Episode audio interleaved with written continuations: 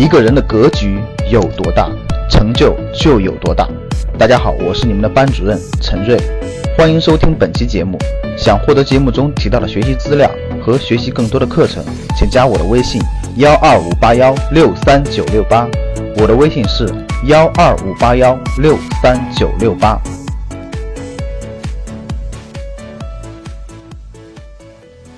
十件事，就是你未来三年一定要完成的十件事，你写十件事。你一定要完成的十十件事，你写十件事，把它写下来。写完以后，你不要下结论，你睡一觉。你听我的啊，写完了你睡一觉，第二天再改一次。睡一觉以后，你第二天再改一次，大家听懂了吗？第二天再改一次。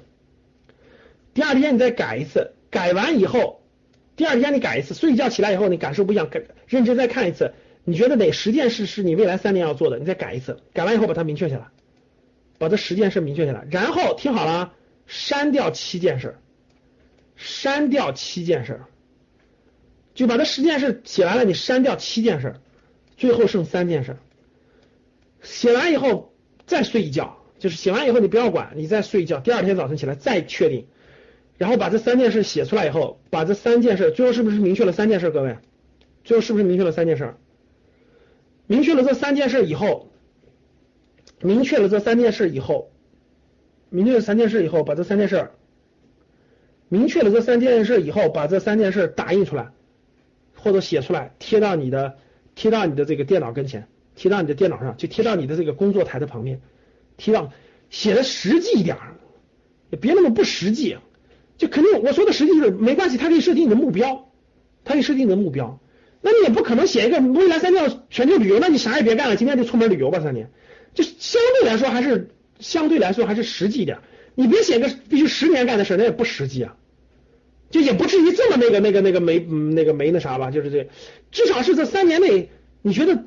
呃这个就不说了，反正你随便定吧，你随便定，定完了以后你把它贴在墙上，你贴在墙上，瞄着它去做，你就瞄着这三年就瞄着它去做，有利于这三件事完成的，那就加强。没利于这三件事的，阻碍这三件事实现的，就把它放弃，该调整调整。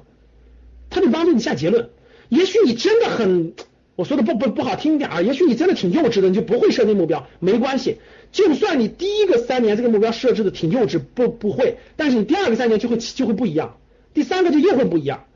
慢慢慢慢，你在实现这第一个三年目标过程当中，可能三年以后只实现了一个，只实现两个，没关系，你就会慢慢发现，你就知道怎么定目标，怎么调动所有的资源去实现它。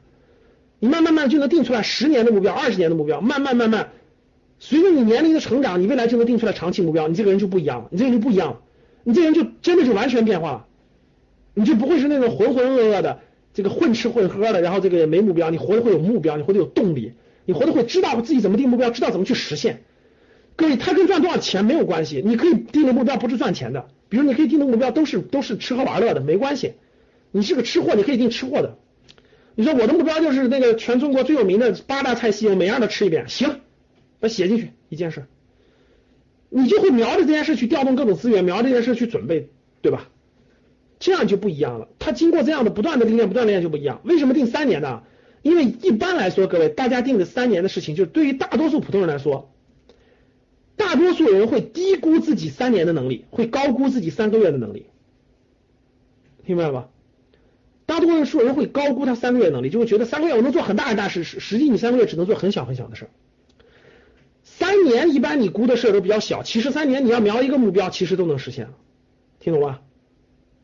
所以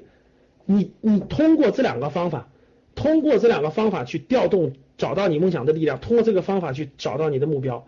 哎，我相信慢慢慢慢慢慢你会人生会不一样的。想获得更多投资理财、创业、财经等干货内容的朋友们，请加微信幺二五八幺六三九六八。